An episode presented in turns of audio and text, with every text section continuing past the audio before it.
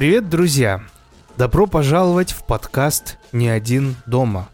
Здесь мы, Атар и Ксения. Наш подкаст – это место, где мы болтаем про все, что связано с хоррором. В этом шоу мы разбираемся в популярных хоррор-франшизах, фильмах от культовых режиссеров и ужасных книгах. Не ждите от нас критических анализов или киноэкспертизы. Мы просто два увлеченных фаната ужасов, готовых поделиться своими впечатлениями.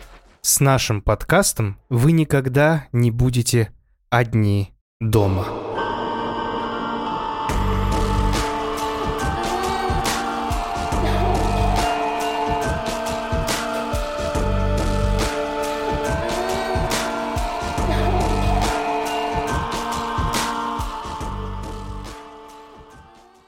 Ксения, привет. Привет, Атар. Всем привет. Мы начинаем сегодня новую эпопею в нашем подкасте.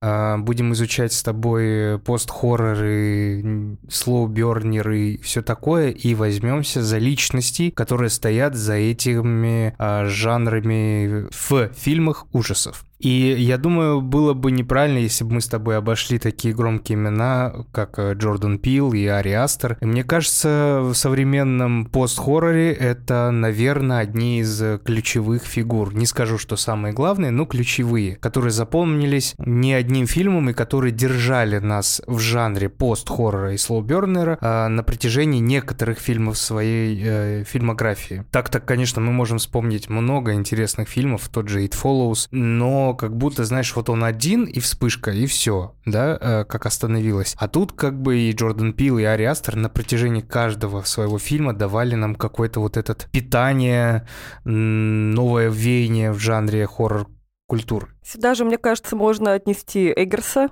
с его ведьмой Обязательно, да. и с его маяком. Но э, вообще стоит сказать, что исследователи жанра хоррор. Считают постхоррор нем- немножко неудачным термином. Я думаю, мы будем им пользоваться с тобой просто для удобства, просто очертим немножко Он уже его. въелся, да. Он уже въелся. Что он вот так, да. Но вообще постхоррор нам намекает на то, что этот жанр становится э, линейным. То есть у нас был какой-то хоррор, вот единый, а потом у нас сейчас пост-хоррор. Хотя хоррор сам по себе жанр достаточно размытый, неопределенный, и сложно как-то вообще объять э, каким-то термином и каким-то набором характеристик, что такое хоррор вообще, потому что настолько они Да, да, разные, да. со всякими поджанрами. И несмотря на то, что пост-хоррорам приписывают какое-то повышенный психологизм, э, медлительность, вот как раз слоубернеры тоже, э, драматизм в развитии событий, но э, многие хорроры были такими и раньше. Мы можем вспомнить много примеров до наших вот любимых ребят, которые сейчас действительно делают какое-то вот такое свое кино. Но такие фильмы, можем вспомнить какие-то примеры и более медленного кино, и психологического кино,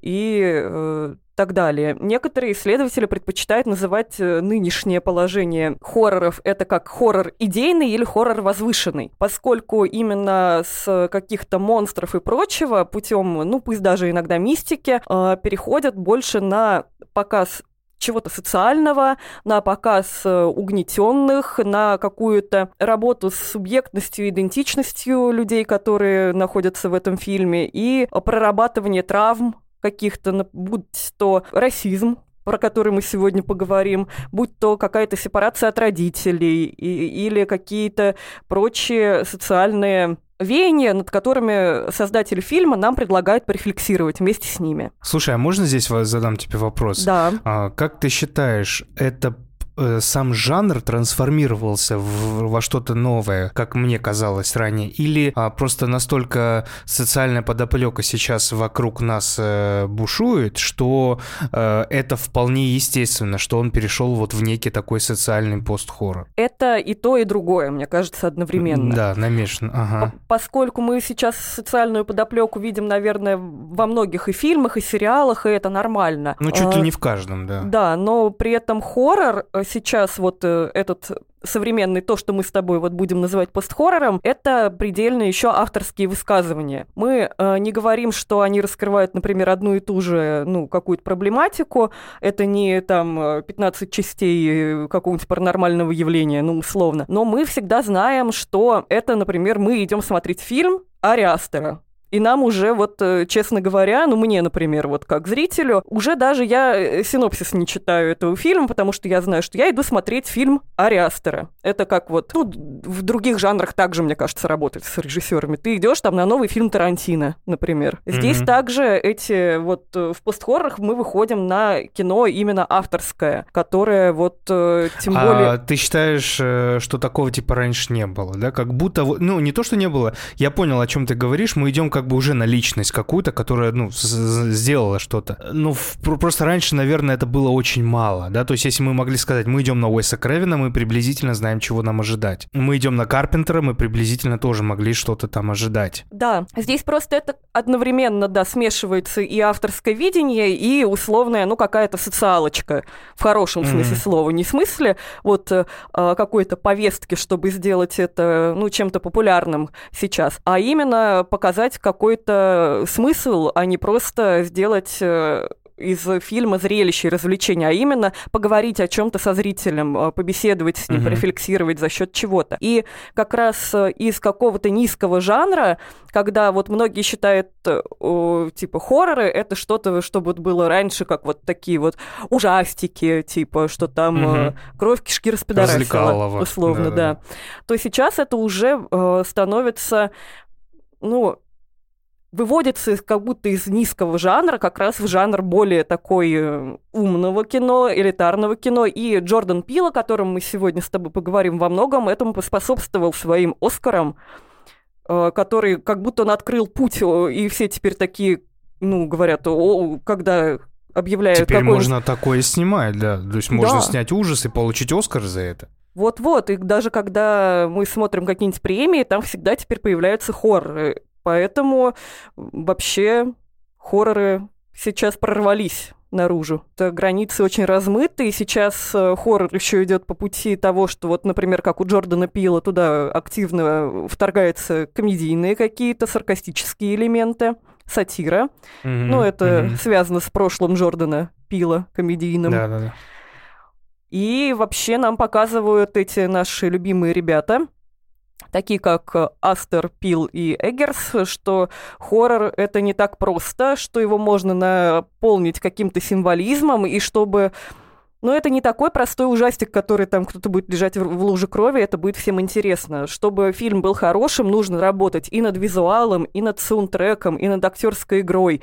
И mm-hmm. это вообще нифига не низкий какой-то жанр, это действительно произведение искусства.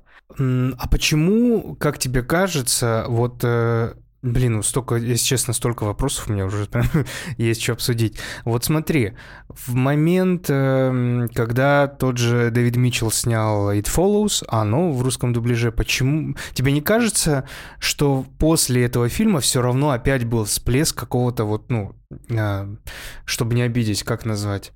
Простого ужаса, и вот до какого-то там того же Джордана Пила, как будто бы вот это так развивалось, что это что-то простое опять, то есть как будто у Митчелла не получилось вывести вот э, Слоубернер на какую-то основную позицию. А вот сейчас получилось, ты думаешь, это благодаря тому, что выстрелили очень большие картины, которые э, заставили социалочку какую-то включить? Ну, как бы, я, я, если честно, поверхностно помню весь сюжет It Follows, но там вроде бы социалочки как такой таковой не было. Ну, там идет, э, конечно, социалочка, ее там по-разному можно э, рассмотреть, этот фильм. Мне кажется, про него можно сделать какой-нибудь отдельный Boosty выпуск, мы, мы сделаем, да, мы как-нибудь сделаем про него. Это интересно. Это, с одной стороны, можно рассматривать э, совсем прямо про э, то, что не надо вступать в беспорядочные половые связи, а с другой стороны, это история про взросление, именно, что там они активно сепарируются тоже от родителей, все эти герои не вовлекают их туда, про то, что mm-hmm. они хотят быть быть э, взрослыми. Смотрела когда-то какой-то разбор, что там очень многое завязано на цветах. Э, то есть, когда они как бы в таком детском уязвимом состоянии, они в синем, а когда как раз они хотят показаться взрослыми, и именно вот события полового акта здесь показываются как элемент именно взрослости такой, mm-hmm. то там появляются красные цвета различные. Красные туфли, красные ногти, красные сумочки. Прикольно. И это очень вот интересно. Это, кстати, так что здесь Надо есть пересмотреть. Такое. Очень давно не смотрел, не помню вот многого, но помню очень жуткое ощущение после фильма и в процессе просмотра фильма. То же самое, наверное, я а, ну, в гораздо меньшей степени почувствовал в Hereditary. Опять забыл, как оно. Реинкарнации Реинкарнация. Ариастра. Да-да-да. Ну и, конечно, вот. так, такого рода фильмы, они могут часто вызывать у людей какую-то ну, от, отторжение, что ли, потому что да, да. пока вскрывая какие-то проблемы вот э, такого рода, как расизм или как э, угнетение женщин в том же фильме «Род мужской», про то, вот какие-то uh-huh, абьюзивные uh-huh. отношения, опять же, те же самые отношения с родителями. А, многие эти фильмы принимают в штыки, потому что, ну, как будто они давят на больную мозоль, посягают на их безопасную вот эту вот м- uh-huh. норку, в которой они сидят, на их собственную идентичность, выводя идентичность инаковую на первый план. Поэтому, возможно, к такому еще были не очень готовы. А сейчас как будто бы готовы, ждут эти фильмы и радуются им. Это очень здорово. Я удивлен был, как многие мои знакомые э, писали про то, что, которые не увлекаются фильмами ужасов, что они такие, о, у Ариастера новый фильм, мы все пойдем, так и так. Ну, то есть, как будто, знаешь, вот э, такие персонажи в э, кинематографе, как Пил Астер, они уже сделали себе э, имя, знаешь, вот если можно так сказать, прям очень попсового артхаусного ужастика, и даже уже ужасы вышли за грань того, что можно пойти не только тем, кто любит ужасы, но и каждому, кто любит авторское кино. Я думаю, это в целом немножко обошло фильм э, «Тела, тела, тела», хотя очень э, подходит к жанру пост-хоррор. Это относительно недавний фильм. Э, обзор этого фильма у меня, если что, есть во втором сезоне. Можете послушать. Тоже социалкой, тоже со всеми всякими движениями. Единственное, что я вот помню... Да, «Рот мужской мужской, конечно же. Я помню еще вот э, X вышел относительно недавно, Тая Уэста, но э, я немного не знаю, я его плохо помню. Я помню, это самый классический слэшер про порно, где мужики и девушки снимают порно, и еще и параллельно их э, чикает э, пожилая пара, если не ошибаюсь. Еще Бабуля хочет этого... половой любви, а да, дед не да, может да, да, ей да, дать. Дед. Потому что сердце. Приквел этого фильма «Перл». Я единственное, что я просто вот э, их часто относят тоже к пост-хоррору, хотя э, я как-то не ощутил на них некий, некую такую социалочку, что ли. Ну, как бы мы можем притянуть, сказать, что проблема порно или проблема э, отношений. Ну, это совсем притянуто будет, тебе не кажется? Кажется, и мне кажется, что вот как раз эти фильмы, они классные, но они сняты больше как э, кино развлекающее, кино зрелищное, вот э, такое фестивальное, что ли. Немножко вот как будто с флером вот какой-то именно оболочки красивого фантика, вот в котором э, конфетки-то наполовину-то и нет. А здесь вот э, в фильмах, о которых мы с тобой будем говорить, конфетки больше, чем фантика, хотя Джордана Пила мне есть за что поругать, но не в этом фильме. В этом фильме я не буду его ругать. А Ари Астера я буду облизывать, я всех предупреждаю. Ари Астера скорее я буду ругать, мне кажется, но не во всем, а Не частично. во всем, конечно. Я тоже всем, Пила да. буду как бы в следующей картине немножечко ругать, но это будет следующей картине. Ну да, давай тогда плавно перейдем к Джордану Пилу, хотя, давай. честно, я бы еще вообще обсуждал и обсуждал вот это, это пересечение жанров пост-хоррор, слоубернера и перехода вот это все, и во что это превратится в итоге. А, сыграло ли это на руку для любителей хорроров, которые более ну, блин, я не хочу привносить какую-то оценочную э, оценочное мнение, ну как будто вот э, хочется сказать, довольны ли, довольны ли те, кто более любит классический хоррор, готовы ли они принять то, что будет дальше, и э, нету ли вот это здесь юношеского максимализма, что, блин, хорроры не те, надо думать, надо что-то читать, надо пересматривать, но мне кажется, если у вас есть на этот счет какое-то мнение, пишите в комментариях, мы в любом случае, если прям будет запрос на это, мы запишем еще один выпуск, где будем обсуждать только посты, только слоу, и возьмем ну, там какой-нибудь большой выпуск, где обсудим 2-3 фильма сразу. Либо сделаем обзоры там на It Follows, на Boosty, допустим, на X, на Pearl, на что-то такое новое мы можем сделать на Boosty. Все зависит от вашего запроса. Будет запрос, сделаем. Нет, э, тогда у нас все идет по нашему плану. Перед тем, как перейдем, просто закончу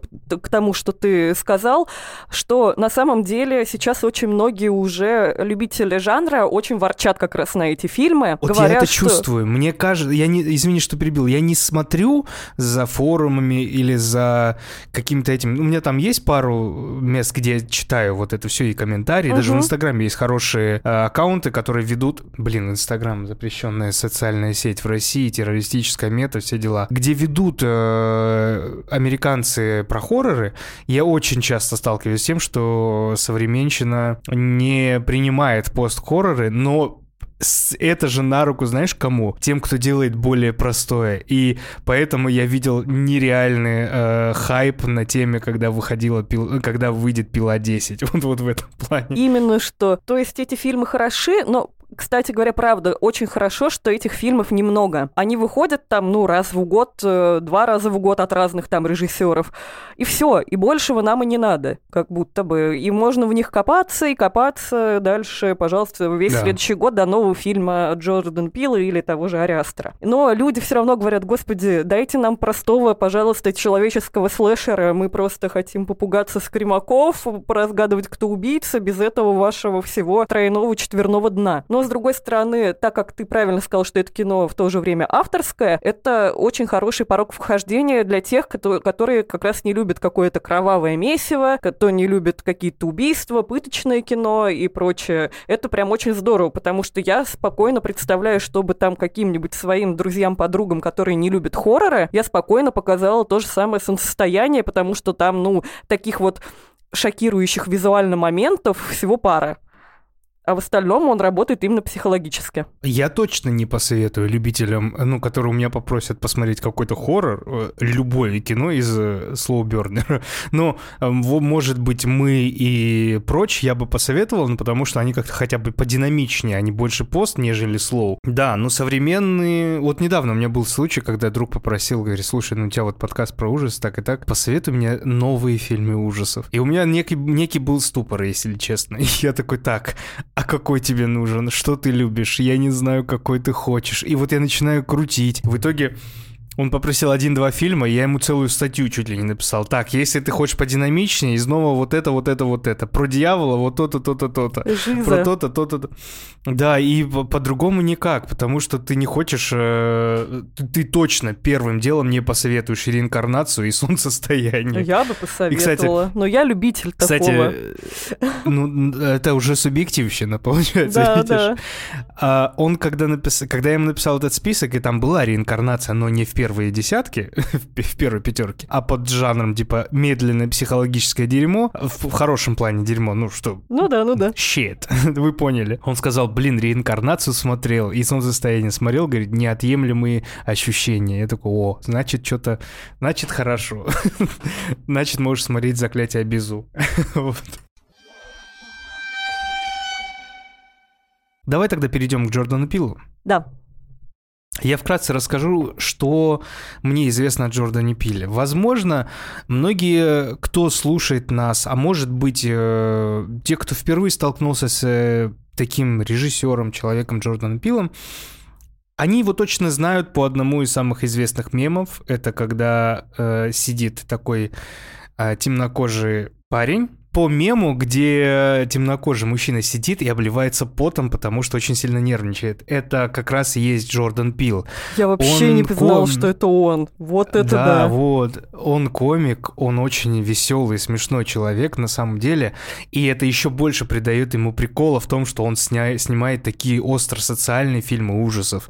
А, это, ну, как бы, блин, это как, знаешь, э, тебе не нравится, но это вот э, а, а эффект, когда Джим Керри снимается в грустном кино, вот такой, понимаешь? И у него получается великолепно в некоторых фильмах. Вот, и да, вот по этому мему вы, дум, думаю, можете его узнать, визуализировать у себя в голове. Значит, Джордан Пил изначально, ну, я не буду говорить, кем родился, где, как, что, он пытался учиться на кинодело, не получилось, потом развивался в каком-то там искусстве. У него, кстати, что интересно, мама белая, а папа темнокожий. Темные гены взяли, темные силы взяли. Вот, и как-то он, э, он, кстати, большой любитель вроде комиксов. Он познакомился с одним чуваком, которого тоже многие знают э, а как актера. Он снимается в глупых комедиях. Это вот как раз Киган Майкл Кей. И вот они вдвоем вместе с Джорданом Пилом создали вот это скетч-шоу, которое стало самым популярным, наверное, на одно время скетч-шоу в Америке, которое называется Key & Peele. Это скетч-шоу, самый классический скетч, но с э, проблематикой социали... социальных проблем проблем, расизма и все такого. Все, что любит Джордан Пил как раз. И я вам очень советую посмотреть пару скетчей. Они переведены на русский, они есть на некоторых стриминговых платформах, они есть в YouTube, нарезки прям. И это очень смешно. Я, готовясь к этому выпуску, посмотрел парочку, я такой, все, я знаю, что я буду делать вечером. Я включу и буду там часами смотреть, потому что это очень весело. А, как раз вот это, этот мем, это скетч про порно э, про браузер, про историю браузера, как он приходит домой и видит, что жена сидит в ноутбуке и говорит, слушай, а вот что-то ты не знаешь, почему у меня каждый раз очищается история браузера, когда я отхожу там магазин или что? Он такой, да не, не знаю, говорит, что-то как-то вот. Ну, а он же иногда обновляется, а когда обновляется, он чистит кэш. Не, ну ты понимаешь, что ты кэш и куки и все, и все почистено, и у него тут раз капля пота, знаешь, еще такой эффект капли пота. Он такой, да нет, я не знаю. Не, ну я ушла на 15 минут сейчас в магазин, ровно 15 минут, и стерлась уже это, и там второй капля пота. Ну и в конце, короче, э, посмотрите, там, там э, очень смешно. Вот, значит, э, занимаясь вот этой проблематикой расизма, изучая это все, он к тому же очень часто продюсирует какое-то крутое кино, он делает много классного для кино. То есть, э, э, если вы знаете такой проект, как «Сумеречная зона», который был очень давно популярен, а, такой старый черно-белый, Пил был ведущим как раз-таки этого нового перезапуска, я даже не знаю, это был перезапуск или нет, ну или продолжение скорее даже, шоу «Сумеречная зона». То есть там закадровый голос, его появление в начале ведущего, все это Джордан Пил. Кстати, очень советую всем, кто любит «Черное зеркало». Это вот прям вот плюс-минус такая же тематика, такой же, такая же подача. И вот э, он долго разрабатывал идею как бы снять что-то остро-социальное и что-то в жанре хоррора. И вот за 8 лет он придумал снять такой фильм, как э, Get Out, прочь, который мы сегодня с вами обсуждаем. О Пиле можно много сказать. Он очень много продюсирует. По «Страну Лавкрафта» он продюсировал. Также он продюсировал такой известный фильм 2018 года «Черный клановец», который тоже был хорошо принят критиками потом Кэндимен, последняя его работа, где он и актер, и сценарист, и продюсер, это Уэндell и Уайлд. Это такой мультипликационный фильм от Netflix. Вот, ждем, ждем, что он выпустит следующее. Последний его фильм выходил в 2022 году, вот это как раз нет. Всего у него снято три фильма, под, а, где он режиссер, это прочь, э, мы и нет. Мне нравится, что у него очень короткие названия в фильмах. Это очень удобно. Вот. Ну, в целом все. Есть у тебя что добавить, Ксения? Да, что несмотря на то, что вообще многих удивило, как он резко там условно переобулся с комедии на фильмы ужасов, он вообще говорил, что снимал, во-первых, этот фильм, э, потому что он вообще любит жанр ужасов, и ему хотелось, а во-вторых, он хотел сделать какой-то фильм, спрашивая себя, чего он на самом деле боится. И как раз фильм прочь, Get Out, он именно показывает э, его самый большой страх, о нем мы поговорим, так или иначе, что он этот сценарий писал почти 9 лет, и несмотря на то, что он получил э, приз «Оскар» за лучший оригинальный сценарий, и говорил, что он э, за эти 9 лет написал более 200 вариантов разных этих сценариев, mm-hmm. на самом деле половина фильма — это просто импровизация которая была в кадре, что тоже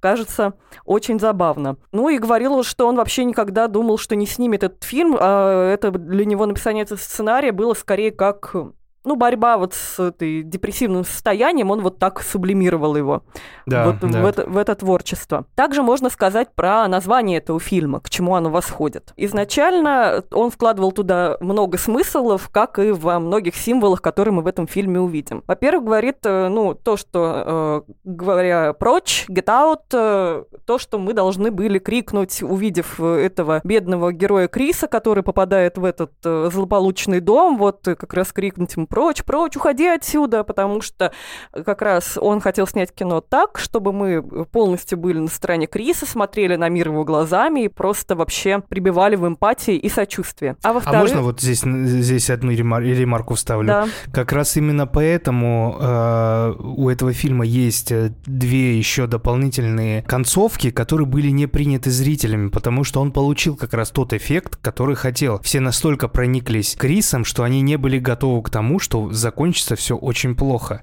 Поэтому да. ему пришлось выбрать одну концовку, которая как раз-таки хэппи-энд. Да, но он к концу сам сказал, что уже сам решил делать на самом деле хэппи-энд, потому что вся та реальность, которая у нас есть по телевидению, где а, полицейские тоже темнокожих э, людей зачастую несправедливо притесняют, и хотелось дать какой-то хороший конец именно для своих зрителей, которые должны были к Крису преисполниться сочувствием. Вот.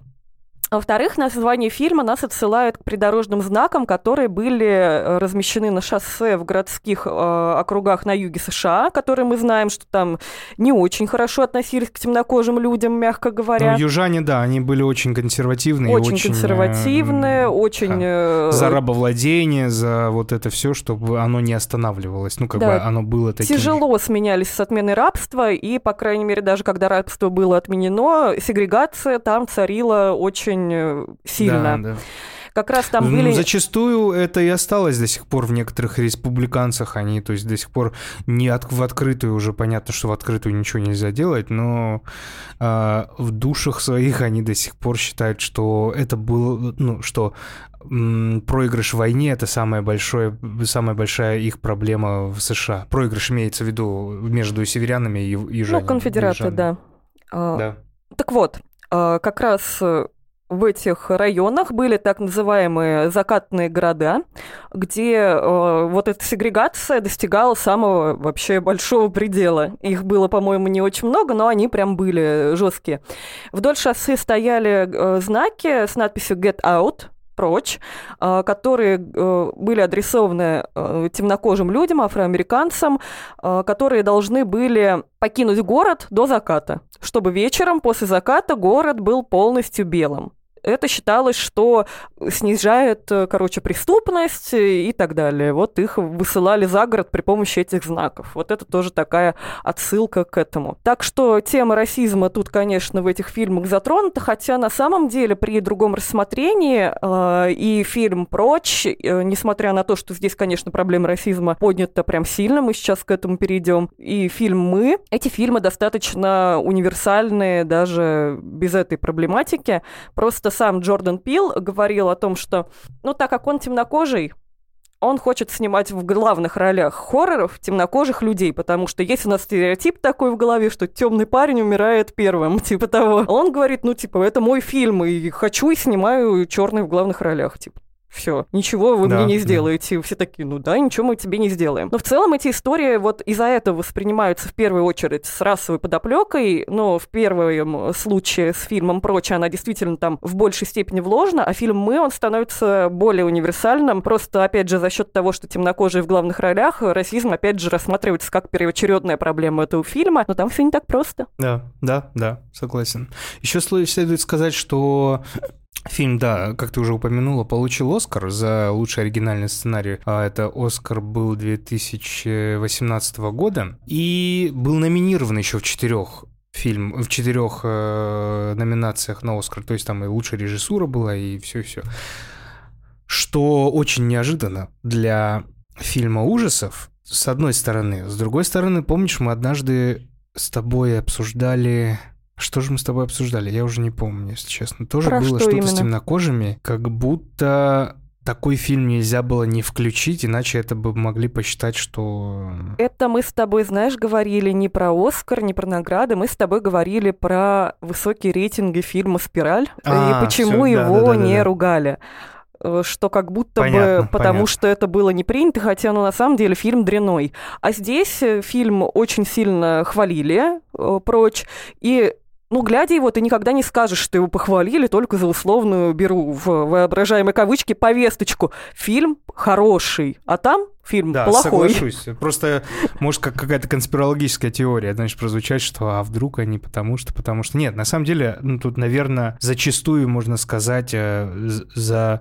70% э, объективно э, люди реально посчитали, что фильм хороший, и с ними нельзя не согласиться, и об этом говорят, а помимо рейтингов, об этом говорят кассовые сборы, которые превысили все возможное. То есть на фильм было потрачено 4,5 миллиона долларов, а заработал фильм 255 миллионов долларов в прокате что ошеломительный успех. Для картины, где как таковой нету э, больших, ну, ну, давайте больших возьмем в кавычках вложений, да, там нету масштабных спецэффектов, это не блокбастер, там нету никаких перевоплощений, которые нужно было доделать, там нету мега крутых актеров, давай тоже возьмем. Калуя был неизвестен сильно до этого момента, но он был в черном зеркале, где-то эпизодические роли. Я смотрел его историю э, в, в становления актером большим.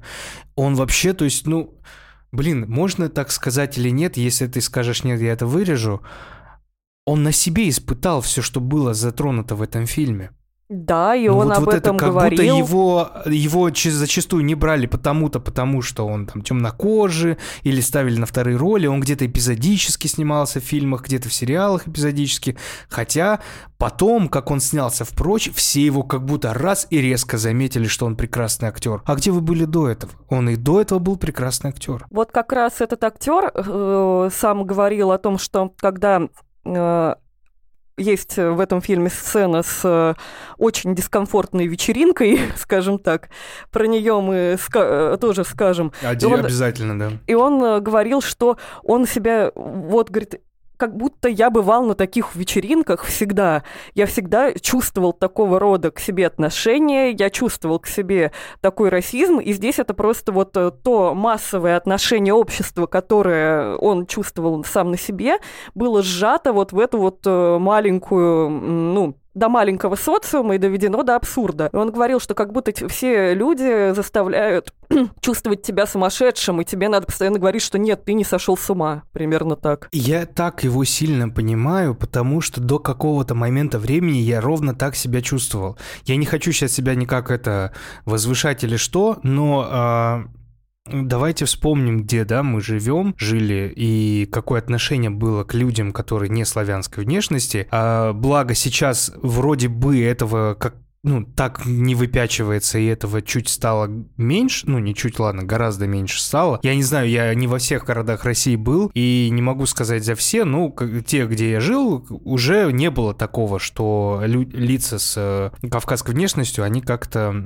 выделяются. Но я был в то время, когда это все чувствовалось очень сильно, и мне приходилось как будто каждый раз говорить, что, ребята, я не такой, как вот плохие кавказцы, я хороший. Ну, ну, им на меня вот, знаешь, ну, до, до абсурдного. Я думал, может, там футболка или что-то, чтобы это я там не такой, или что, как-то вот себя вот так держать, чтобы показать, что э, нет, я вполне нормальный. И, наверное, это как-то какую-то, знаешь, э, а, задел травмы или какой-то вот типа, ну, ПТСР не могу сказать, но что-то вот такое случилось, что я до сих пор фантомно это ощущаю очень часто. Ну, может быть, последний год нет, потому что я не живу в России, но мне это мешало знакомиться даже с девушками, пытаться с кем-то встретиться или что.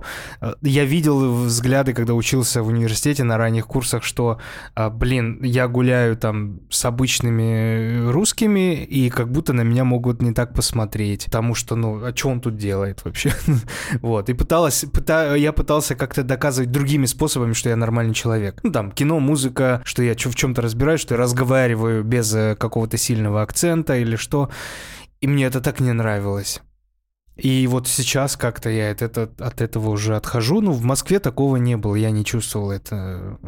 о себе. Но сейчас, благо, все равно понемножку, понемножку, маленькими шагами, но люди начинают, наконец, отходить от того, что есть там плохие или хорошие расы и национальности, и приходят к мысли, что есть просто плохие и хорошие люди везде любого Так-то пола, да, мы, любого тебе возраста, не кажется, что, любой что национальности. то, что, что сейчас происходит, оно наоборот сейчас нас немножко откинет обратно. Вот как будто, не знаю, я прям так боюсь этого, если честно. Я так этого не хочу, но как будто это издержки, которые стоит принять. Вот так, знаешь. Возможно, вероятно, но мы будем верить, что человечность все равно рано или поздно победит. Будем надеяться, что рано. Как раз э, возвращаясь к э, актеру, а, тебе не показалось, вот он был у него в фильме а, «Прочь», он же был в фильме «Нет». Тебе не показалось, я еще где-то его еще где-то видел в современном фильме, «Чёрной уже относительно пантере». свежем. Я не смотрю Марвел. Э, Где-то он еще был. В общем, я о чем говорю, что момент, когда он стал сниматься в фильмах после «Прочь», я вот реально сейчас вот не хочу его ни в коем случае обидеть, но я вижу, как он... Да идите вы все в жопу. И, и вот у него в его лице усталость от мира расистского а, прям вот видна. И он такой, да я буду играть, как я хочу. Он в своем Даже в этом познании фильме- настолько преисполнился. Он даже в этом фильме, ты не заметил, он, ну, ты ему веришь, хотя он, ну, не мега актер там какой-то или что, но ты ему веришь, потому что это его жизнь. Вот мы сейчас смотрим на его жизнь, как он чувствовал там вчера, позавчера, неделю назад, месяц назад был на какой-то такой тупой тусе, где были вот такие. Ну, то есть я, я настолько такой, это вот он. И в нет он также играет. Вот это его безэмоциональное, но при этом очень эмоциональное. Вот хотите, понимаете, как, пони- ну, как поймете, так поймете. Эмоциональное, но при этом очень А неэмоциональное я лицо. могу это проиллюстрировать э, цитатой Джордана Пила, почему он его вообще взял. Ну, не цитатой, а как Давай. бы случаем. Он говорил, что э, ему он понравился, ну, просто когда подбирает актеров внешне по фотографиям, а потом э, в качестве ну, вот этих проб у них была сцена, где он сидит привязанный к стулу и плачет. Вот, э, вот это вот Мгм. со слезами. И он, говорит, 9 дублей идеально плакал в этой сцене, так что у него даже вот прям в один тайминг слеза текла всегда. В одном и том же месте, на одних и тех же там моментах и фразах. И он понял, вот что как раз он одновременно может вот играть эту эмоцию, как, Да. э, как машина, короче, вот. э, и, говорит, понял, что он, типа, идеален в этом плане. Представь, сколько боли в нем, что вот он так вот в любой момент может это включить, почувствовать и запереживать. Я...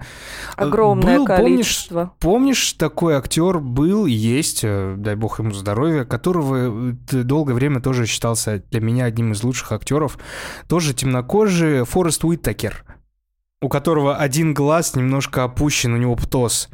Да, поняла. Вот, э, это, вот для меня э, идентично охеренный актер. Вот он играл еще у Джима Джармуша э, «Пес-призрак», э, что-то «Последний путь самурая» или что-то такое. Офигенный актер. И когда на него смотришь, ну вся боль темнокожих людей на его лице. И, и он не придумал честнее. ее, он играет. Да, да, да, да, да, да, да, да. Гораздо честнее, чем вот включить какую-то мнимую повестку, как-то это все обыграть, сделать какую-то грязь и так далее, а просто показать честные эмоции, так что ты веришь этому человеку на 100%, ставишь себя на его место и очень понимаешь за него, правда переживаешь. Вот как раз в контр того, что мне не нравится по повесточке, это как раз-таки вот сейчас не хочу никого тоже обидеть, но это 12 лет, лет рабства мне не понравилось. Слишком прямо ты вот, они хотели, чтобы я вот прям, ну, не мое, короче. Вот э, там я видел игр- игру актеров, именно игру, потому что они вот актеры, большие, высокие такие актеры. Не живую настоящую жизнь, не их боль на глазах. Я просто видел игру, что они актеры. Ну, это ладно.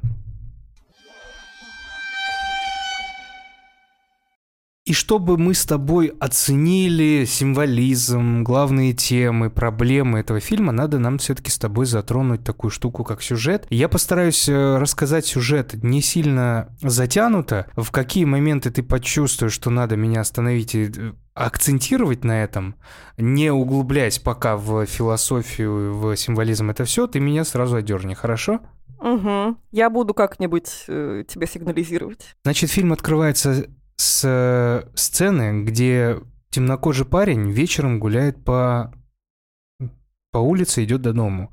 И перед ним останавливается машина белого цвета, открывается дверка, и он как-то начинает чувствовать, что что-то не так, после чего отходит от этой машины, как бы чувствуя, что э, нечто неладное, и на него нападают, его забирают э, в багажнике в машину. Эту сцену мы еще э, расскажем. Здесь есть кое-что важное в конце, когда мы будем уже анализировать. Пока же просто сюжет. Значит, фильм у нас про парня Криса, и его молодую девушку Роуз, с которой они уже 4 месяца вместе встречаются. Роуз белая, Крис темнокожий. Решили, ребята однажды решили съездить в сельскую местность, чтобы Крис мог познакомиться со своей семьей, ой, со семьей своей возлюбленной. Но при этом он переживает, как они его воспримут, потому что Роуз не сказала своим родителям, что Крис темнокожая. Вот, но как бы Роуз такая, мои родители не расисты, поэтому не переживай. Значит, едут они в глубинку, которая известна своей консервативностью. По дороге Крис звонит своему приятелю Роуду, очень клевый, Роду, очень клевый персонаж этого фильма, и предупреждает его, чтобы тот держ... Э, а тот его предупреждает, Род, чтобы тот держался подальше от предков, белых предков Роуз. Так он назвал. Неожиданно ребята сбивают оленя, вызывают полицию, и прибывший офицер спрашивает документы у Криса, хотя за рулем была его возлюбленная Роуз. А девушка не дает э, Крису показать документы, потому что считает, что полицейский проявил такой м, локальный расизм, прояв, ну, попросив документы. Я тоже хочу обратить внимание на эту сцену, которую нужно запомнить, потому что в конце есть кое-что интересное. Далее они прибывают к родителям Роуз. Знакомство прошло более-менее чем удачно. Отец Роуз, Дин, во время экскурсии по дому рассказывает молодому человеку о своей семье, о том, кем он работал, какие награды, какие картины у него дома. Сам Дин работает нейрохирургом, а мать Роуз, Мисси, она психотерапевт. Ну, как мы узнаем чуть позже, она еще и гипнолог. Дин, теп тепло принявший Криса, с негодованием говорит о всяких расовых притеснениях и выказывает типа свое уважение к темнокожим. Но Крису все равно неуютно. Родители себя ведут как будто не супер вежливо, но они еще гипер дружелюбны, что даже не расисту и не, всем неприятно от этого, от гипердружелюбности. Далее Дин и Мисси расспрашивают Криса о его семье и узнают, что Крис сирота. Заметив, что он курит, Мисси, жена Дина, предлагает ему помочь избавиться от зависимости и вскользь упоминает, что владеет гипнозом. С этого момента сюжет у нас становится более мрачным. Случайно пролитый чай горничной, которая есть у них, которая тоже тем... Да, как раз, что Крис еще видит э, двух персонажей очень важных. Да. Это экономка Джорджина и садовник Уолтер. И по лицу Криса отец нашей главной героини понимает, что его это немного напрягает, говоря, что типа ты, наверное, думаешь, что мы белые тут, а у нас черная прислуга, но говорит, что эти двое ухаживали за родителями Дина, за отцом, и после смерти родителей их не смогли отпустить. Эта фраза звучит именно так, и это очень важно. Также он, э, проводя экскурсию по дому, говорит, что вокруг них полное уединение, что как бы нам, как знатокам хоррора, ни на что хорошее, конечно же, не намекает. В моменте, когда они сидят, сидят общаются, Джорджина, когда наливает чай, она случайно его проливает. И появляется какое-то странное поведение э, Джорджины, которое замечает Крис. Но Мисси спокойно сразу все это успокаивает и типа разруливает ситуацию. В итоге... Мы еще знакомимся с братом здесь на этом. Да, мы, знакомим, мы знакомимся с братом, очень мерзким, неприятным человеком, который я даже его имя не запомнил. Джереми. Джереми, да, очень неприятный брат, который рассказывает про дюдо, про какие-то единоборства и чуть ли не пытается заняться этими единоборствами с Крисом на ужине. Говорит, Но Крис, его... у тебя такие данные, у, -у.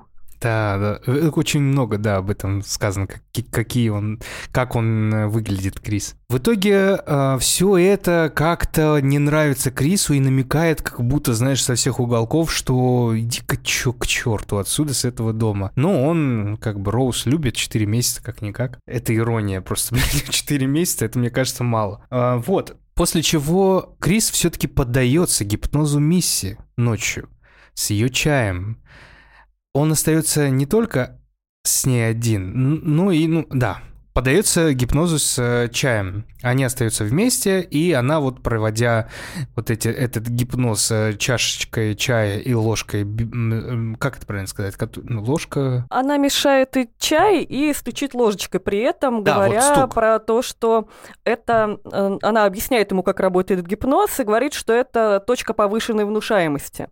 И сначала да. она его типа за здравие говорит про то, что избавит ее от курения, типа вот мужа мы знаем, что она избавила якобы от курения э, таким методом. Говорит, вот, ну это ж моя доченька, кровиночка, так нельзя, если ты, э, типа, будешь при ней курить. И в итоге вместо того, чтобы избавить его от курения, начинает задавать очень неудобные вопросы про смерть матери помешивая этот чай. Да, и здесь мы узнаем, что мама Криса погибла в автокатастрофе. Он сидел дома и смотрел телевизор, ему было 11 лет, и э, ждал ждал маму э, из дома, ждал и ждал и ждал, и никому не стал звонить э, потому что боялся, что, ну, если он куда-то позвонит, и он тогда узнает, что она умрет. Ну, детской вот такой логики. Да, а потом да. он узнал, что на самом деле его мама погибла в автокатастрофе и э, лежала на дороге, умирала одна, умерла только под утро, и что если бы он ее, ну, все-таки искал и что-то бы сделал, возможно, бы ее спасли, а да. так все мимо нее проходили. И в этот момент Крис не может шевелиться, э, на что Мисси говорит ему, что он парализован точно так же, как в тот день, когда ждал свою маму, но ничего не сделал. А потом она говорит, а теперь ты тонешь, и он оказывается в состоянии, которое она называет называют погружение. Да, он как будто тонет в каком-то а, в какой-то воде и не способен выбраться нормально. Ну, потом, после чего все-таки... Просыпается, он видит это как э, экран э, телевизора, который там вдали, тоже будет mm-hmm. потом параллель. А до этого он э, вообще почему э, выходит из спальни с Роуз, он идет покурить, потому что не может уснуть. И видит очень странно смотрящую в окно Джорджину и садовника Уолтера, который бешено на него бежит, в последний момент сворачивает, и он думает, они тут вообще все коко. Кокнутые. Это, да, важный символ, который потом Еще сыграет. Тоже, да. Uh, да, и он утром просыпается, думая, что видит страшный сон, Э, ставит телефон на зарядку и идет э, на улицу фотографировать, а затем э, в ходе разговора с садовником понимает, что тот не только странный, но и то, что вообще то, что было ночью, это было не сон, потому что он говорит, что ты вообще-то был в кабинете с миссией несколько часов, и понимает, что к сигарете у него огромное отвращение появилось, то есть понял, что это не кошмар, это все так и было не очень приятно, как бы говоря. На что он жалуется девушке. Да, и до этого они еще в процессе разговора еще днем э, узнали, что намечается лотерея какая-то туса у отца, на которую, увы, жаль, а оказалось, что они как раз в этот момент приехали, когда эта туса и была. И вскоре в этот же день уже приезжают все друзья, родственники и знакомые этой семьи. Начинается ежегодный семейный праздник, и Роуз, девушка, знакомит своего парня со всеми гостями, которые искренне интересуются, иногда нагло этим Крисом очень нагло. Они его щупают, они говорят его ему какие-то сальные комплименты, э, спрашивают, какой у него размер члена, говорят, что черные сейчас в моде. И ему супер напряжно. Плюс он видит, что все эти люди достаточно пожилые, все ему слишком типа заинтересованы, и замечает единственного темнокожего парня, кроме вот прислуги, некого Логана, и хочет к нему подойти. Тоже какой-то странный, что-то как-то себя ведет такой человечек в шляпе. Потом он отходит и к другим белым людям и начинает как-то так крутиться, как будто он типа хвастается своим костюмом, но мы потом поймем, что не костюмом. Угу. И Крис говорит э, со слепым э, Джимом да, Хадсоном. одним чуваком, который там сидит э, в, в кресле, он слеп, он начинает разговаривать с этим Джимом. И Джим ему говорит, слушай, мне нравятся твои работы, он, Крис у нас фотограф, мне нравится твое видение, и он говорит, у тебя очень хороший глаз. Да, это забавно. А он говорит, ну, типа, а вы слепой галерист, типа, so странно. Тот говорит, что угу. раньше он был зрячим, а сейчас э, его помощник в деталях описывает ему там всякие фотографии, все работы, и он вот так вот понимает снимки, ему очень нравятся полные жестокости, меланхолии снимки Криса, а сам он тоже когда-то э, миллиард раз пытался фоткать пейзажи, но все его опрокидывали, и он понял, что он бесталанный лох. Ну, в общем, вот это все так настолько напрягает Криса, что он все-таки решается, что ну его нахер, и я сбегаю с этого дома. Он приходит домой и говорит Роуз, что серьезный разговор, что собирается покинуть дом, с ней или без нее. Она согласна с ним вместе уехать, но тут уже как бы все. Кстати говоря, это да. единственная сцена, которая вызвала противоречие у актера, который играл Криса. Дэниел Калуя. Он говорил, что вот э, по всей этой ситуации, как он это чувствует, что он должен был просто сесть в машину и уехать оттуда нахер, потому что, ну, стрёмно, страшно. Он э, еще видит э, э, странную Джорджину, которая там вытахнула его телефон, пришла перед ним извиняться за телефон, и тот говорит, ну, извините, что я на вас, типа, настучала. Она такая, что-что? Он такой, ну, типа, заложил вас. Она такая, что, наябедничали? Начинает плакать, вести себя, говорит, что типа, ей как раз комфортно, что вокруг столько белых, и он звонит этому Россу, говорит, что они тут как будто застряли в прошлом веке и видят впервые темнокожего человека без ошейника, и что он хотел вот сразу как будто бы уехать, и Джордану Пилу пришлось с ним проводить беседу э, на тему того, что ты одинокий, и это для тебя действительно единственный человек близкий, Роуз. Как раз они включили эту сцену, где он ей про это говорит, и Роуз говорит, я тогда поеду вместе с тобой. Типа, что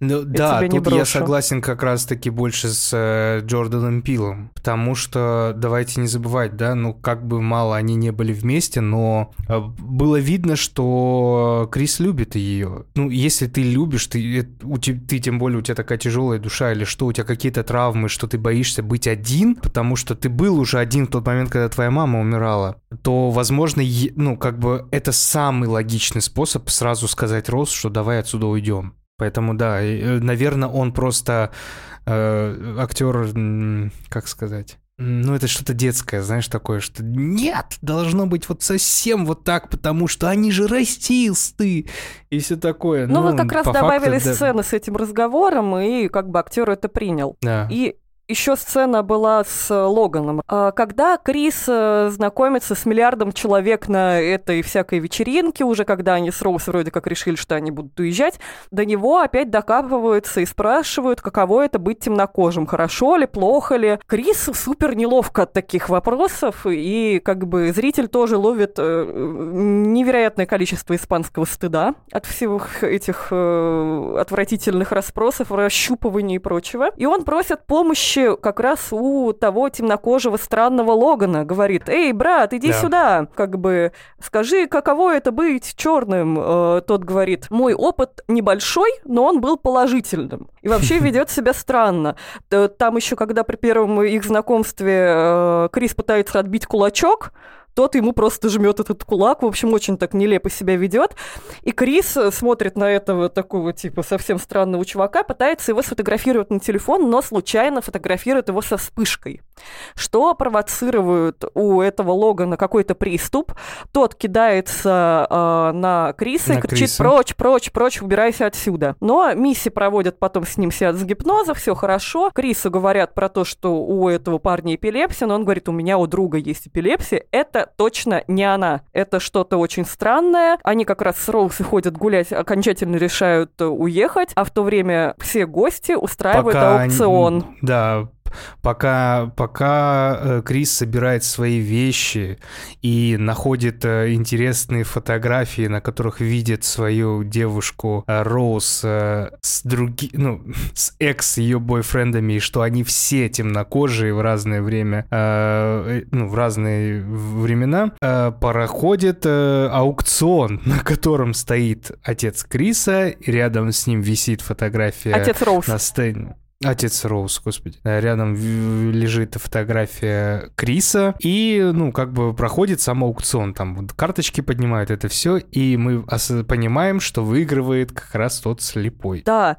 и при этом... И они как бы разыгрывают Криса. Да, Крис еще успевает, успевает прислать фотографию того странного темнокожего Логана своему другу Росу, и тот его узнает, говорит, что да. мы же тусили с этим парнем, и до этого в телефонном разговоре и Крис говорит, я, говорит, как будто его узнал, но не того парня, с которым меня познакомили, а того, который на меня накинулся, как будто это два разных человека. Рос там что-то пытается кричать про то, что у него там э, навязчивая идея, что все белые любят э, продавать темнокожих в секс-рабство. Это такой э, гэг с накопительным mm-hmm. эффектом э, на протяжении этого фильма. Но телефон садится, потому что Джорджина его вытыкнула из зарядки, и э, как раз наш э, герой попадает в западню, а на тех фотографиях темнокожих людей там, кстати, Джорджина была. То есть э, да, эта да. девушка манила всех без разбора, и мужчин, и женщин. Да, ну на этом моменте фильма мы осознаем, что Роуз, она их всех привозит сюда. И как бы уже дох человек, который не смотрел, понимает, что, что как бы тут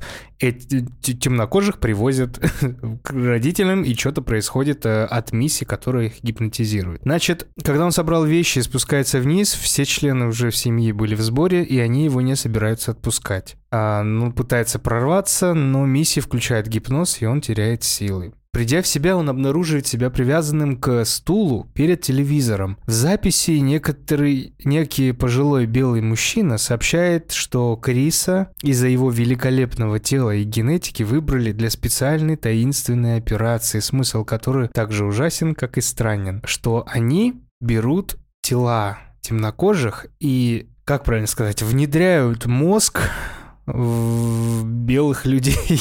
Внедряется Короче, это какая-то трансплантация сознания при помощи да. не магии, а при помощи науки. Там одновременно работает гипноз и работает пересадка вот каких-то мозговых частей. Странная какая-то такая методика. Причем нам говорят, что нельзя полностью убрать сознание вот э, этого носителя. Пассажира. Э, вот как, как раз э, потому что иначе, ну, тогда тот, кого пересадили в это тело, не сможет им управлять. И поэтому человек, бедный Крис, должен оказаться навсегда в состоянии погружения, все он будет видеть, все будет чувствовать, но не сможет ни на что влиять, как будто он будет э, смотреть на все это со стороны. И Крис как раз понимает, что почему себя так странно ведут все чернокожие, темнокожие, которые были в этом которые встречались ему до этого. Джорджина, Уолтер, э, Логан, все они были капсулой для вот таких пассажиров, которые проникают в это тело. И как раз э, тот Джим, который слепой, он и выиграл Криса, то есть он должен был стать его пассажиром в его теле. Мне, говорит, нужна, типа, твоя молодость и твой взгляд. При том, что вот нам когда-то говорят, что сейчас э, темнокожие просто в моде, до этого они, видимо, и другими не брезговали запросто. А вот здесь э, этот Джим хотел просто этого конкретного фотографа. На этой кассете мы видим еще другого белого мужика, э, который все это рассказывает, и это сам является тот дедушка Роуз, то есть человек, который начал все это делать, который придумал.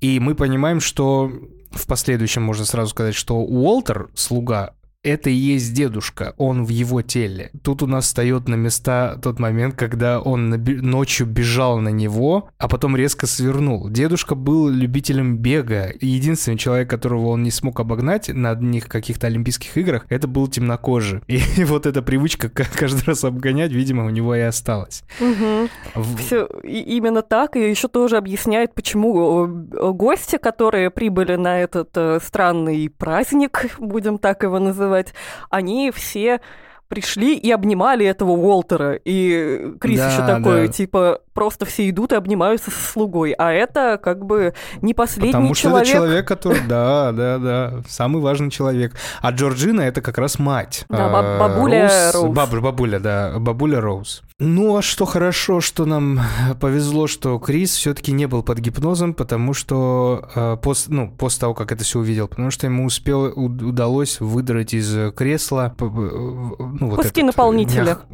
куски наполнителя и заткнуть уши. В итоге он нападает на главу семейства, на Дина, который уже готовится во всю к операцию, что там настроил свой операционный стол. Кстати, Джордан Пил прикольно сказал, что я хотел, чтобы эта сцена была похожа на сцену из «Матрицы» первой, когда Морфеус разговаривает с Нео. Вот, и готовится к операции, и, значит, убивает Дина, а затем уже и нападает на миссии, убивает ее. Я уж не буду детально говорить, как, что, кого убивает. Мы это скажем, возможно, в интересных фактах, скажем, как он скажем. кого убивает. А, пытаясь уехать, Крис сбивает выбежавшую на дорогу горничную. Но ему так настолько становится ее жалко, что он ее решает забрать с собой. Я думаю, он параллелит это с матерью своей, Да, которую да, кто-то да, оставил к умирать на дороге. И он не учел одного, что бабушка, которая живет в теле настоящей девушки, поднимет страшный крик. Она это делает, чтобы привлечь внимание полиции, нападает на Криса, и они врезаются в дерево. Выйдя не, из машины... не он внимание полиции, а просто она хочет его, типа, остановить. Говорит, ты все испортил! Там полиции еще никакой нет. Выйдя из машины, он видит Роуз, которая цепи- целится в него из ружья. Тоже такая мразь, блин, какая она мразь. И пытается скрыться из-под огня, но, она на него, но на него набрасывается Уолтер. Криса спасает то, что на мгновение Уолтер берет настоящую чувак, который сидит, ну, Уолтер, да, настоящий берет контроль над тем, кто в нем сидит, над дедушкой, и, выхватив ружье Благодаря у вспышке. Роуз, да, благодаря вспышке, стреляет в предавшую его возлюбленную. И самоубивается. Крис, содрогаясь от ужаса, омерзения, жалости, пытается додушить раненую Роуз, но вдруг появляется полицейская машина. Которая, оказывается, не полицейской машины, а машины транспортной охраны. Потому Да, что да, да. друг Г- не сидел, э, сложа лапки на месте, а искал своего друга Криса, рос и в полицию сходил, но там его насмех подняли, и расследование провел, и, короче говоря, посадил в машину Криса, и они уехали, оставив Роуз умирать на дороге. Мы обсудили сюжет, и теперь мы можем прийти, перейти к самому сладенькому, к всем подковыркам, деталям, которые мы нашли, которые были в этом фильме. Давай начнем, наверное, с э, главных тем, которые затронуты. Как мы уже сказали, наверное, главная тема, проблематика этого фильма — это расизм. Как бы, как бы странно не звучало. Ой-ой-ой, да? Ой-ой-ой, ничего себе. Да, проблема своего, чужого, э, который непринятие другого, а проблема именно либерального расизма здесь очень хорошо поставлена. Да, Это да, да. очень интересно. Да, ну, я думаю, мы все понимаем, да, как э, устроено, хотя бы из того, что мы видим э, в СМИ и кино, как э, Америка страдает от расизма и пытается с ним справляться. И как э, расизм приобретает более радикальную форму, что тоже не есть хорошо, и в итоге получается такой антирасизм, когда Россия, когда все, короче, с ног на голову переворачивается, и в итоге вот эти радикальные, радикальные два радикальных движения очень сильно мешают жизни э, американцев. Ну, люди пытаются чем-то, как-то с этим бороться, я не знаю даже, как это, к чему это в итоге приведет. Второй главной, наверное, проблемой, тоже важной темой является самоидентичность. Как главный герой сталкивается с проблемами сочетать то, что он есть, с э, стереотипами и предрассудками, которые ему навязывают белые персонажи фильма. То есть такая самопознание, грубо говоря, да, Мгм. Человека. Ну вот они дальше раскрываются по-разному. Вообще это очень интересно, как э, этот фильм нам эм, как бы показывает э, в многих эпизодах, именно которые связаны с Крисом, с нашим главным героем, то, как можно, типа, унизить человека, не сказав ему ничего плохое. Фактически вот Да, это как раз да. тот самый э, либеральный расизм, с которым сталкивается он в доме семьи Роуз. Это э, очень демонстративное, дружелюбное отношение вот к нему было, белых к черным, то, что они прямо его э, даже до того, как пришли на него смотреть как на товар и как на объект, э, которые уже потенциальные, ну, откровенно говоря, покупатели этого прекрасного молодого тела. Даже то, как ведет себя отец, он постоянно к нему гипертрофированно показывает, какой он прям весь клевый, какой хороший, как он любит темнокожих, Барак Обама лучший президент. То настолько это фальшивое одобрение создает чувство унижения, ему как будто каждый раз, показывая, какой он хороший, невероятно развитый и так далее, показывает то, что он не такой, как они, не такой, как все. И, опять же, вот это вот э, чувство инаковости в нем начинают как бы настолько бередить, что это становится практически как оскорбление, хотя они фактически весь фильм его хвалят говорят, да, ну прям это же, такой это же ты в каждой прекрасный. фразе Дина было. Это же в каждой фразе. Он начинает с того, что «как я ненавижу этих оленей, если бы не эти олени». А вот возьми, убери слово «олени» и все. И получается «как я ненавижу» и любого подставь, и, ну, как бы уже нас намекает на то, что тот еще расист. Вообще в речи здесь тоже интересно с этим оленем, раз уж ты сюда перешел. А, пока мы не, это, не отошли, я Давай, давай, тоже, давай, конечно. тоже расскажу. Во-первых, ну, символизм оленя здесь э, и то, что он как раз и останавливается, идентифицирует себя с матерью а, а, этого оленя, как раз долго на него смотрит. Олень — это символ невинности, а, которая тоже оказывается сбитой и вот э, страдает в этом всем. Но также есть интересный момент, что в английском языке самец оленя и э, молодой черный мужчина обозначается на сленге одним и тем же словом «бак». И Мгм. в отношении э, темнокожих людей, афроамериканцев, оно очень долго э, использовалось в пренебрежительном значении, в дискриминационном значении. Так называли чернокожих, которые отказывались поклоняться белой власти. Так что фактически Мгм. здесь вот тоже, если знать вот этот э, сленг, э, здесь эта фраза играет инаково.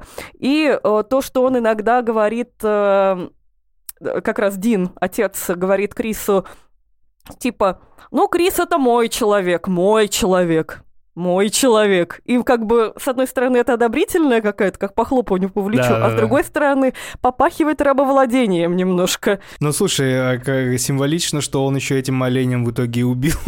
Да, да, да. Именно так. Этот...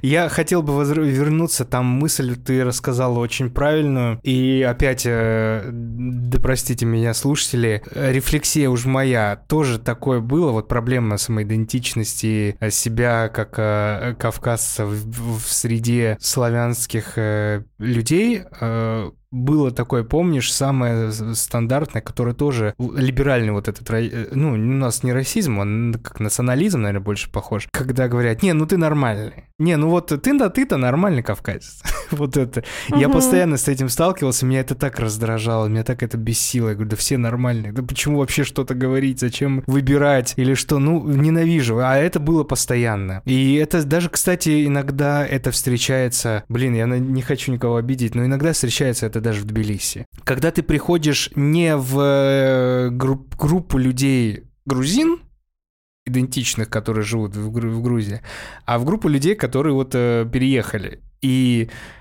тебя не замечают, с тобой не общаются или что-то как, но как что-то там про Грузию заходит разговор, о, а ска- ты же грузин, расскажи. И ты такой становишься вот этот центром внимания, начинаешь рассказывать, потом раз и опять, знаешь, какой-то. И это, это почти то же самое, что чувствовал, мне кажется, Крис на этой вечеринке иногда. Знаешь, мне прям это... ну, Может быть, я переигрываю, потому что у меня есть некая вот эта травма, которую я чувствую, да?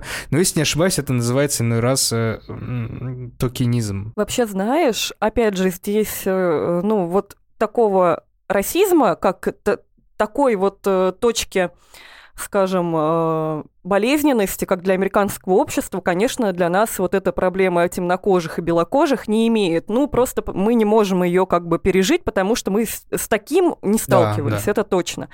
Но вот, опять же, почему это делается, э, делает фильм универсальным, потому что он тоже своими вот этими какими-то вещами э, начинает очень сильно тебя касаться. У тебя вот в этом Да. плане я могу тоже как немножечко, скажем так, тоже в кавычках угнетенный женский класс, а, тоже это чувствую, когда ты, например, э, на какое-нибудь условное 8 марта, ты всегда только украшение коллектива, и все равно на все твои там, например, Мгм. какие-то заслуги.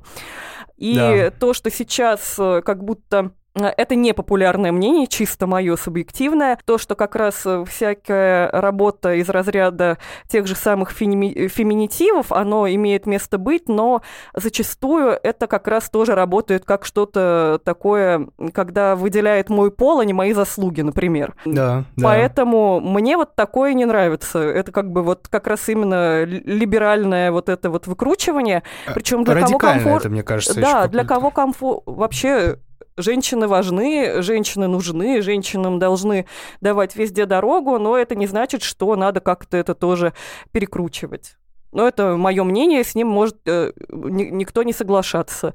Я всегда сторонница, если человеку, там, с которым я общаюсь, комфортно, чтобы я звала его феминитивом, я всегда буду звать, пойду навстречу. Но к себе я бы не хотела, чтобы это применяли ко мне. Вот. Я э... рас, э, рассказал про токенизм. Надо, наверное, объяснить, что это такое, потому что в русском языке у нас такого нету, э, этого, этой дефиниции. Мы не можем никак объяснить, что это такое, но на примере все сразу становится понятно. Это когда представьте себе такое, э, когда какой-то известный белый допустим, если мы берем в, в, в, в лоре фильма, да, э, расизма, белый человек специально зовет некоторых э, персонажей, ребят, афроамериканцев, чтобы этим самым сказать, смотрите, какой я молодец. Угу. Какой вот это называется себя либеральный, да. Да, вот это называется токенизм. Это когда специально даже какой-то мэр говорит, я этой семье выделяю квартиру, потому что она бедная. И все такие, раз, за это хватается, а видите, какой он хороший. Хотя таких семей, как эта бедная, там 90% в твоем, в твоем селе. Вот это называется токенизм. К сожалению, такого еще, такого мы не слышим в российской, э, ну, не придумали термина, который будет характерен для этого. Ну вот э, в Америке это так, когда человек принимает за некий символический акт, токен, реальное действие. Да, хорошо, это интересно. Кстати говоря, про что я говорила уже, и то, что нам фильм намекал, э, когда разговор между Дином и Крисом идет по поводу того, что у них э, двое темнокожих э, слуг Джорджина и Уолтера. Он говорит, что типа они заботились о моих родителях, и когда они умерли, я не смог их отпустить. И он говорит на самом деле не о Джорджине и Уолтере, а о своих родителях, которых э, подселили. Да. Вот он не мог их отпустить, чтобы они умерли, и переселил их в молодые тела таким образом.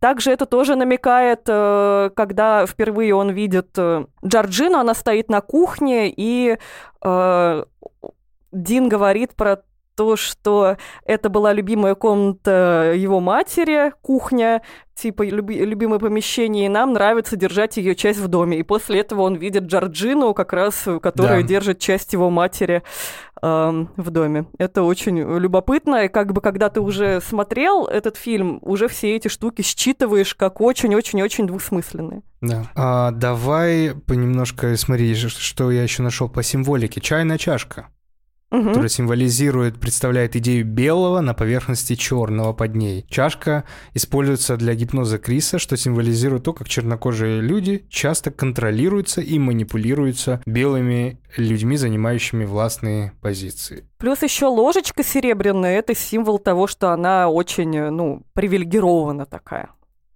А этот э, символ затонувшего места, который представляет собой опыт ловушки и бессилия. То есть затон — место, куда Криса отправляют во время гипноза. И он служит, служит метафорой того, как чернокожие люди часто замалчиваются и маргинализируются в обществе. Да-да-да, именно так. И охуительное, просто извини, я тебя остановил, охуительный момент, я думаю, ты тоже его заметила, с ватой, которую засунул в уши Крис, что тоже отсылает нас к старым-старым южным традициям, когда раб рабы э, темнокожие работали на белых, собирали хлопок. И да. вот этот хлопок он берет и засовывает в уши, это прямо, ну, кайф. Причем... Ну, то есть я имею в виду кайф э, символ, символ, то, что они делали. Да-да-да, и как раз говорил Джордан Пил, что действительно они специально это кресло набили хлопком, несмотря на то, что, конечно, уже сейчас в таких креслах используется абсолютно другое наполнение, но он хотел именно вот это волокно использовать как символ угнетения, который в итоге помог ему освободиться. Это очень э, тоже любопытно. Интересно еще параллель с Роуз и едой. В начале, когда... Опа! Э, в начале, когда Чайлдиш Гамбина? Что? Понятно, говори, значит, у меня тоже есть. Э, хорошо. В начале, когда э, нам показывают процесс сбора Крис и э, Роуз на эти, э, как сказать, Уикенд с родителями. На уикенд с родителями хотел сказать эти, господи, как, когда свататься идут. Не знаю, да, ну ладно. Смотрины. Смотрины, спасибо. Слово вылетело, я бы не успокоилась. Она, э, там, во-первых, он э, покрывает свое лицо белой пеной для бритья, что нам тоже как бы намекает. Это, кстати говоря, не поиск глубинного смысла, это сам э, Пил говорил, что так как он покрывает белой пеной лицо, это как бы нам должно тоже сим- символический момент. Угу. И когда нам показывают, что он бреется, его девушка в это время параллельным монтажом э, покупает выпечку. Таким образом, это символизм того, что для Крис Э, вот эти темнокожие чуваки, это всего лишь какое-то лакомство, которое будет скушено как будто бы. И э, когда она потом в конце смотрит на, ну, выбирает себе следующих жертв, э, смотрит на красивых баскетболистов темнокожих, она тоже ест при этом что-то сладкое, как будто вот она готовится их пожирать. Каждый раз, когда она именно э, выбирает вот этих чуваков, мы видим, что она что-то вкусное кушает. О, я вообще об этом даже не подумал. Прикинь, вот так вот. Хочу еще вот концовку. Очень же важная концовка тоже символичная ужас превосходства белой расы и того, как оно может проявляться неожиданно и коварным способом. То есть страх и тревоги Криса, которые, возможно, мы не видим, наверное, так, но они есть. Это страх с э, столкновения с правоохранительными органами. Там почему было еще две концовки альтернативные, не очень хорошие. Одна из концовок была то, что Криса в итоге они э, ну, сделали операцию, и все как бы стало, закончилось плохо. А вторая концовка, где он вышел, он выжил, но правоохранительные органы его нашли, в доме нашли до хера трупов, и на кого же, конечно, повесить это все? И повесить, естественно, на Криса. И вот благодаря зрительским просмотрам, которые были до э, премьеры фильма, концовку поменяли, чтобы был хэппи-энд, иначе это было бы совсем плохо. Я не знаю, это было бы пиздец, если бы это была концовка с правоохранительными органами. Я не хотел, понимаешь, вот настолько... Это вот то, что я чувствую сейчас в последних э, сериалах, которые я смотрю от Netflix. Тайваньский сериал был что-то там копипастер, маньяк копипастер или что-то такое. И сериал э, не от Netflix, но тоже крутой. Bad Sisters, короче, он на английском называется. Если захотите, так найдите. Где каждая серия от несправедливости справедливости одного из мудаков этой серии тебя так, сука, ебет, что ты такой, да я не хочу это смотреть, потому что мне больно, ну мне физически больно внутри от того, что я смотрю, как плохо все происходит, и как мне хочется прийти и избить этого мудака. И угу. вот такое же чувство у меня было бы, если бы случился вот этот плохой конец для этого Криса. То есть когда ну, ты на физическом уровне такой, да я, ну, блядь, ну как так-то, сука, ну что за мир? И мне кажется, это не очень хорошая тенденция в ныне нынешнем, в нынешних сериалах, потому что, ну, хочется забыть этот сериал, потому что он тебя насиловал. Хоть, конечно, в конце и там все оказывается хорошо. Ну, блядь, не знаю. Ну, здесь вообще вот. было бы очень грустно, если бы у Криса была плохая какая-то концовка, потому что Джордану Пилу удалось вот это сочувствие влюбить зрителю и влюбить его в себя прям точно. А, причем... А, Ксюш, да. извини, а как ты думаешь, а вот будь это все вживую, в настоящем мире, смогли бы доказать? А, там вот в той концовке, которую ты пересказывал, я читала ее немножко расширенную версию, где они даже пытались э, доказать, что типа он тут ни при чем, и Рос там активно к нему подходил, говорил, я типа давал показания за тебя, тут что-то неладное, вот они украли вот этого парня. И в итоге понимают, что никаких доказательств нет, никто им, конечно же, в переселение душ не верит, и В общем, он э, садится. И я думаю, в реальности он бы, конечно, сел. Вот и я, вот, может, поэтому я так бомблю, потому что я такой, блин, а в реальности, наверное, все-таки он бы сел. И это так ужасно. Причем ведь э, тоже это Роуз, его девушка, она сначала пытается ему в конце в самом давить на жалость, мол, это же я, я тебя люблю, я тебя люблю. А, а в конце, как только она видит машину и думает, что это полиция, она говорит, он типа на меня напал, пытается там шептать. Да, да, да. Причем э, сама эта актриса, которая играла э, Роуз, Элисон Уильямс, говорила, что э, у нее была задача сделать э, от Джордана Пил сделать совершенно двух персонажей. Они звали их Роза, ну, Роуз, Роуз, это, то есть, веселая, преданная девушка, которая, что у нас да. вначале не должно быть никаких сомнений, что они влюблены друг в друга. А второй персонаж Ку они назвали Роро. И она должна была быть жестокой, бессердечной и совершенно с другими манерами, с другим лицом, что когда в конце фильма она уже играла вот эту Роро, она э, перестала, эта актриса, общаться со всей съемочной группой и с актерами, э, чтобы быть сукой. Поскольку... Она, причем это очень хорошо видно было, как она резко изменилась, поэтому да. Говорила, что ей было при этом очень-очень сложно, поскольку э, она искренне привязалась к этим актерам, особенно к э, как раз Крису, что они очень подружились на съемочной площадке. Э, но вот ей надо было играть эту социопатку, особенно и она переживала за сцену, где она говорила с Э, родом по телефону э, и как будто бы высказывала всякую э, эту тревогу по поводу того, что ее любимый молодой человек пропал, а лицо у нее было злое, жестокое как раз. Ну и то, да. что, конечно, в начале фильма она сказала, чтобы ее парень не показывал удостоверение, там никаким добром не пахло, она просто не хотела, чтобы кто-то видел его документы, заметала следы. Да, да, да, да. Это важно. Да. Э, в начале, раз ты уж сказала про эти булочки, это все, в начале играла на фоне песня Redbone Childish Gambino. Текст там буквально типа «Будь на чеку, не закрывай глаза». И потом играла песня на языке суахили, и если перевести, то там типа «Слушай своих предков». И она и в конце тоже играла в финале. Да-да-да. Фильм нам еще дает э, некоторые метафоры перевертыши, когда, например, в начале, в самом э, герой, э, которого у нас крадут, он идет именно как темнокожий парень по белому благополучному району и испытывает вот в этом богатом пригороде то же самое эмоционально, как э, белый человек в черном гетто. Таким образом, вот эта вот идиллия внушает ему это чувство опасности, и как будто бы это не зря. При этом за ним, э, при, за ним следует машина белого цвета, и да. как бы белая угроза его в итоге в этот автомобиль э, крадет. Потом мы узнаем, что это крал этого парня брат Роуз. Да. Э, и по, на этой машине пытался как раз э, сбежать наш Крис. А на аукцион... Но, э, э, антагонист... Извини, пока мы не отошли, а, пока не отошли от этой сцены.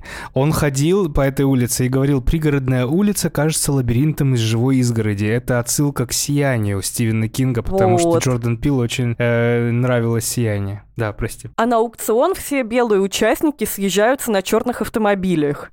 Типа, чтобы угу. это была метафора того, что они э, вот садятся в эти черные тела, как форма содержания, да, типа да, внутри да. черных машин белые люди. Это тоже очень любопытно. Ну и они одеты, они одеты все в черное, красное и белое. Ой, черное, красное. Да, в черно-красное они все одеты, и иногда в белое, что тоже вызывает агрессию, агрессивные цвета. Да, ну и то, что, э, несмотря на все то, что мы такие тут как будто бы белые люди все за науку, э, если похожий был фильм «Ключ от всех дверей», если да, ты помнишь, они очень друг вообще. друга напоминают, но там э, при помощи магии темнокожие вселяются в белых людей, а здесь при помощи... Да, наоборот технологии при помощи науки и гипноза э, белые вселяются, значит, в черных людей, людей, но при этом они остаются очень сильно архаичные и очень сильно объективизируют вообще э, людей, доводя это до абсурда. Мы не говорим даже о том, что там спрашивают, э, какой у тебя член, и так ли там все у тебя хорошо, щупают его мышцы. Мгм. А, даже говорит э, Джим, который купил Криса, э, что я хочу увидеть мир твоими глазами, и считает, что глаза чужие могут дать ему взгляд что это не сознание, а просто вот этот орган тебе поможет видеть мир так же, как ты, бесталанный гад, э, этот мир видеть не можешь. Это же вообще как аборигены, которые считали, что типа я съем чье-то сердце и обрету Да, да, его э, мужество.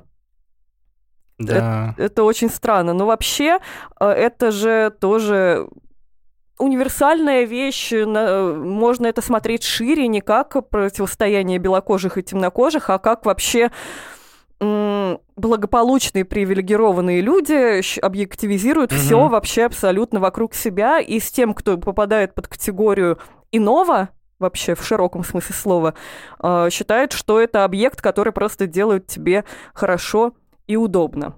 Однако стереотипы играют, кстати, и внутри э, вот этой расы, когда Крис ожидает от темнокожих э, людей внутри фильма определенного поведения.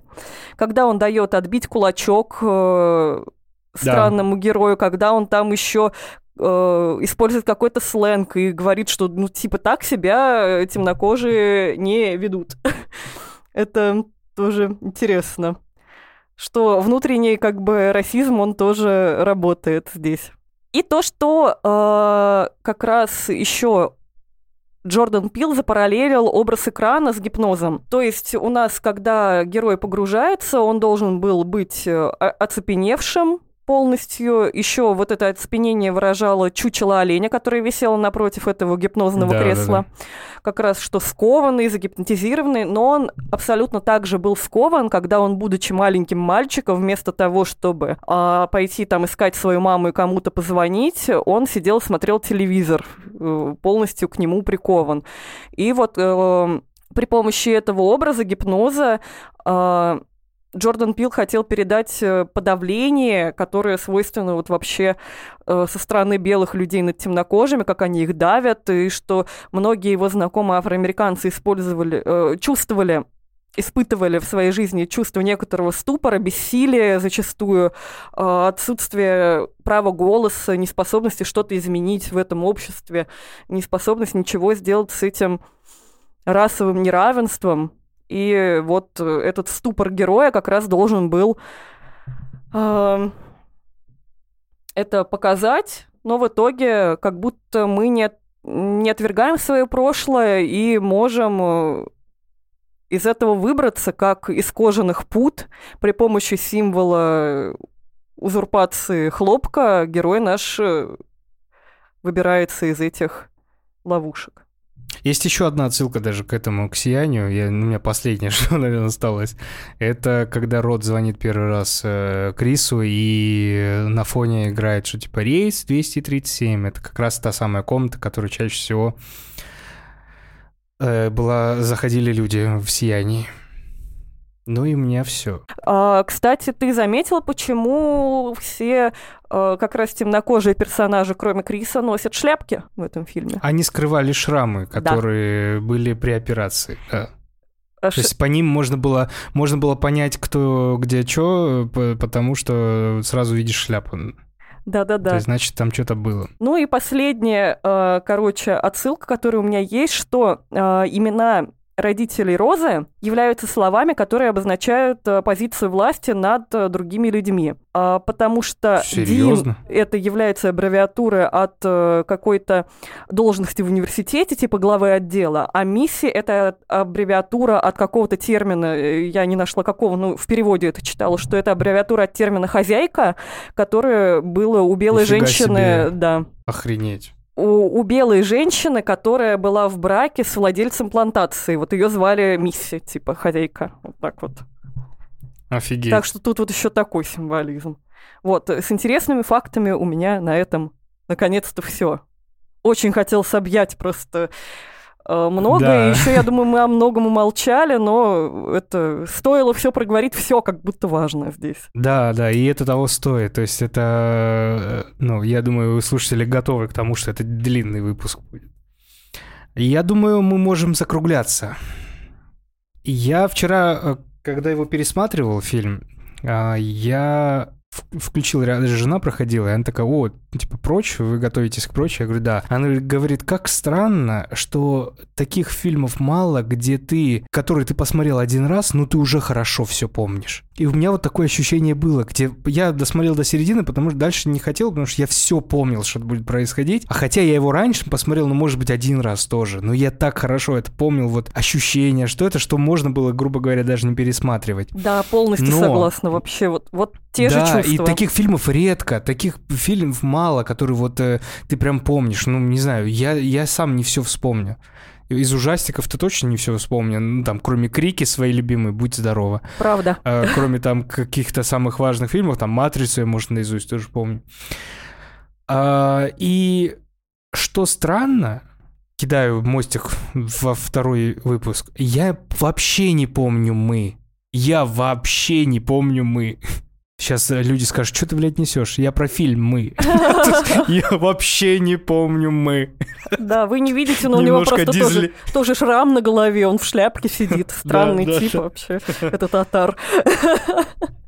Вот, и э, мне будет интересно пос- посмотреть, пересмотреть э, «Мы», э, но чуть-чуть неинтересно будет пересматривать «Нет», потому что тяжелый, прям очень тяжелый фильм «Нет», мне прям вот ну, не особо хочется вспоминать это. Вот фильм «Нет», он как будто не столько груженный э, в плане, ну, типа, что он тебя грузит своим повествованием, а в смысле, что он нагружен всякими вот как раз смыслом, метафоры, отсылки, и они там как будто, ну, вот уже э, пересыпаются через край. Если здесь их много, и они тут очень органичны, и даже э, мы про многие еще не проговорили. Тут Да. еще на самом деле отсылок и каких-то символов целый вагон. И это было еще на час можно было. Я уже просто как от сердца отрывала, думаю, что ну уже слишком много всего. Вот в нет, короче, слишком много всего, и мне он тогда при просмотре не очень понравился. Интересно, как будет во второй раз. А от мы я помню ощущение, Может что он быть. смотрится очень клево первые два акта, а в третьем он скатывается очень сильно. И там столько, короче, к нему вопросов э, и сюжетных, и смысловых получается, что понятное дело, что он хотел из этого тоже сделать такую историю про угнетение, причем, опять же, универсальную, угнет- угнетение одних другими, а не в смысле, что белокожих темнокожими, наоборот. Темнокожих Да. белокожими. Но он не получился таким универсальным, как этот фильм «Прочь», который как будто бы про расизм, но тебе все эти чувства все равно понятны. Да, да, все правильно. Ну и, наверное, все. Наверное, все. да. Большой, большой выпуск. Э, Спасибо, что послушали. Если вы до сюда дошли, вообще вы большие-большие умнички. А если же даже, ну, вы по-любому за два раза его послушаете. Наши фанатики. Спасибо всем, кто послушал. Спасибо Ксюше за то, что поделилась э, за общение, за обсуждение. Э, обязательно под- подписывайтесь на наш телеграм-канал. Подкаст «Не один дома». Подписывайтесь на Boosty, если хотите нас поддержать. Мы там делаем дополнительный подкаст «Неспокойной ночи». Э, Пишите нам комментарии в телеграм-канале обязательно по поводу того, что вам кажется по этому фильму. Может, вы нашли какие-то еще отсылки, которые мы не успели рассказать. Может, у вас есть мнение против. Может, это... Любое пишите. Мы все добро... добродушны. Мы... У нас милая, добрая комьюнити, которая не э, исходит в токсичность э, вне подкаста. В подкасте я токсичу часто. Вот. И спасибо, да. Спасибо. Это был такой монументальная беседа, такой монументальный диалог, но мне он очень понравился. Мне было очень интересно. Наконец-то мы добрались до постхорроров. Надеюсь, и слушателям нашим тоже интересно. Дальше будет еще круче, я уверена. Если вы хотите отдельный выпуск по постхоррорам, мы можем после там Джордана Пила и Ари Астера как-нибудь запустить, записать некий бонусный выпуск, где побольше с примерами поговорим про постхоррор. Правда, это на самом деле это огромная тема, ее просто так не обсудишь быстро без примеров, поэтому Э, пожалуйста, все по запросу. Вот будет запрос на это, ну не один, а хотя бы как-то поддержанный людьми и количеством мы это увидим. Базару нет, делаем. Если же нет, то сори. Да, ну если есть запрос, опять же, можете написать, про что вы хотите поговорить. Мы про это поговорим, обсудим. Да. Всем пока. Пока.